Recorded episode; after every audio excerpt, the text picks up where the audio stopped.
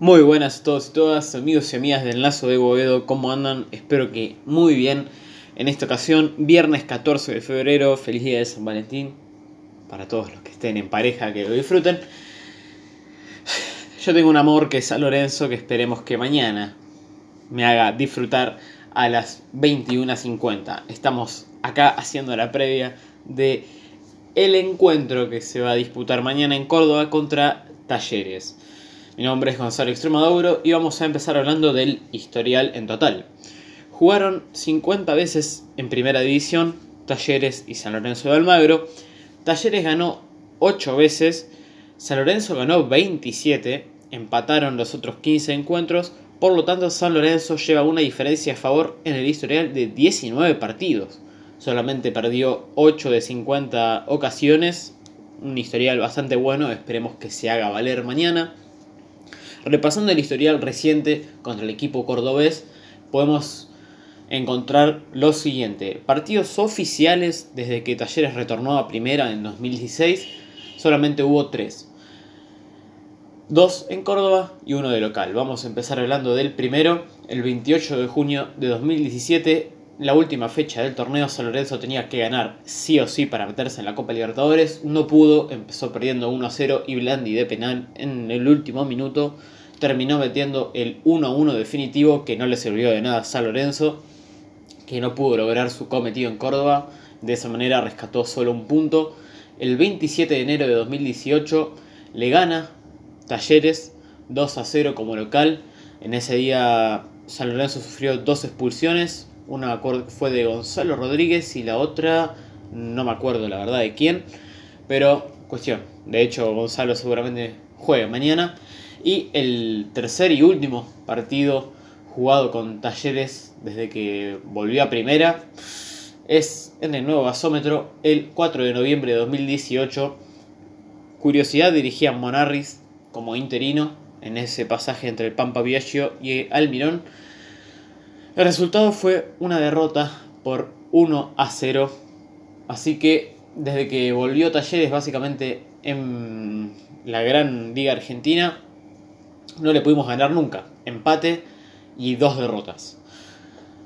Esto ocurrió en 2017, 2018, estos tres partidos, porque ya para hablar de los partidos en los que todavía no había descendido Talleres, la última participación en primera databa del 2004 y bueno, no sé si está bueno incluir en ese contexto de historial a partidos de hace 15, 16 años y para mencionarlo más, además se jugaron dos amistosos con talleres desde entonces.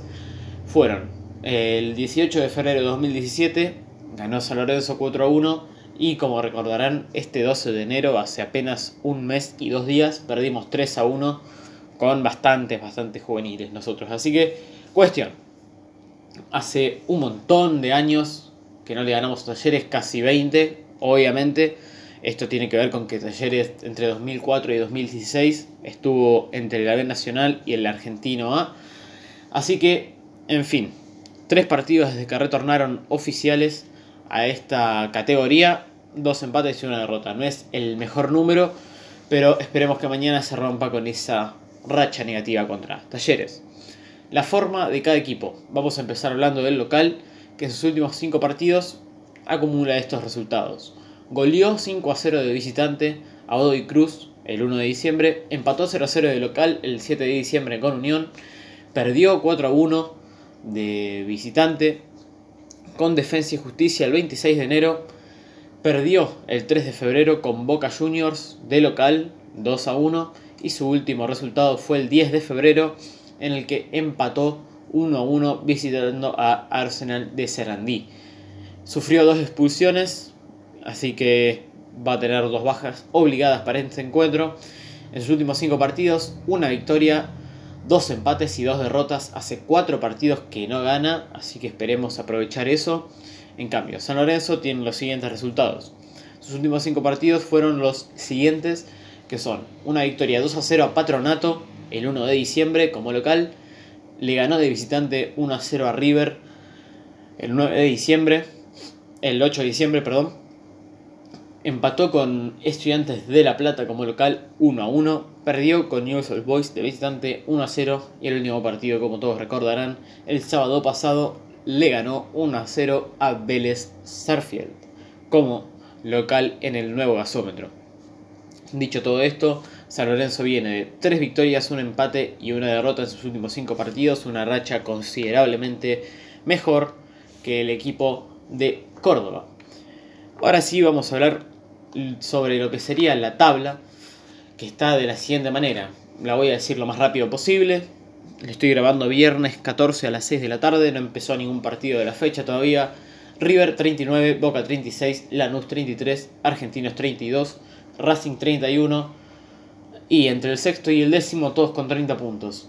Arsenal, News, Vélez, Rosario Central y San Lorenzo que como bien dije se ubica con 30 puntos en el décimo puesto, está apenas dos unidades del cuarto argentinos, que por ahora sería el último cupo de ingreso a la Libertadores. Esperemos que esta racha final de cuatro partidos sea lo mejor posible para el ciclón y que podamos terminar entrando a la Libertadores. Talleres, para ubicarlo en este contexto, está 5 puntos debajo nuestro con 25 en la posición número 16. Así que una victoria mañana sería fundamental para los ingresos a las copas, si bien falta la copa de la Superliga, estaría muy bueno traerse los tres puntos de Córdoba mañana. Dicho esto también, vamos a pasar directamente para ir concluyendo más o menos al 11 del equipo rival, en este caso Talleres de Córdoba. Formaría de la siguiente manera. Herrera en el arco, Tenaglia, Pérez, Medina, Díaz, Cubas, Mauri, Menéndez, Parede, Fragapane y Bustos arriba. Sería como un 4-2-3-1. El DT es Alexander Medina. El 11 de El Ciclón es el siguiente. Básicamente es el mismo que el otro día, pero con un cambio, ahora lo vamos a decir. Torrico en el arco, Peruzzi, Gonzalo Rodríguez, Donati, Bruno Pitón, Oscar Romero, Poblete, Julián Palacios, Juan Ramírez, Ángel Romero y Ubita Fernández. El DT es Diego Monarris. El 11 repiten 10 de los 11 titulares el otro día. Básicamente el único cambio obligado es el de Fabricio Coloschini que fue expulsado y supuestamente recibiría una sesión de dos fechas, así que tampoco estaría el próximo partido. En su lugar ingresaría Gonzalo Rodríguez para completar esa sala central.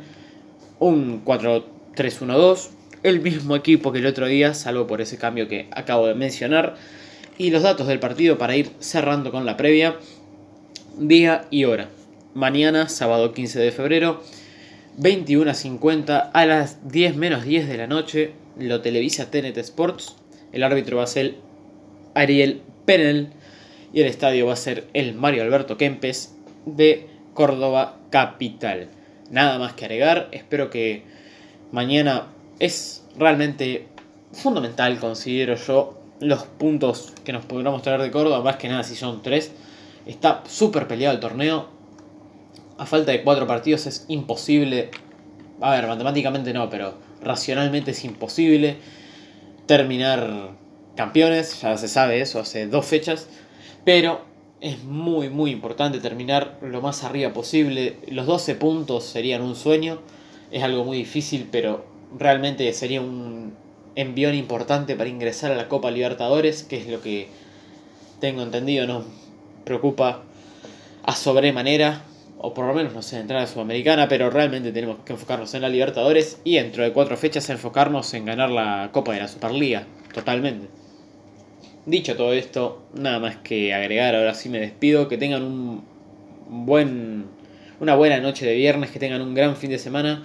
Esperemos que mañana a la noche nos alegre San Lorenzo y el domingo seguramente, o el lunes, Vamos a estar con lo que fue el postpartido, analizando todo lo que nos deje el encuentro de mañana. Esperemos que sea analizando una victoria azulgrana. Que tengan una gran jornada. Un saludo, un abrazo. Saludos a todos y todas. Y hasta pronto. Chau, chau.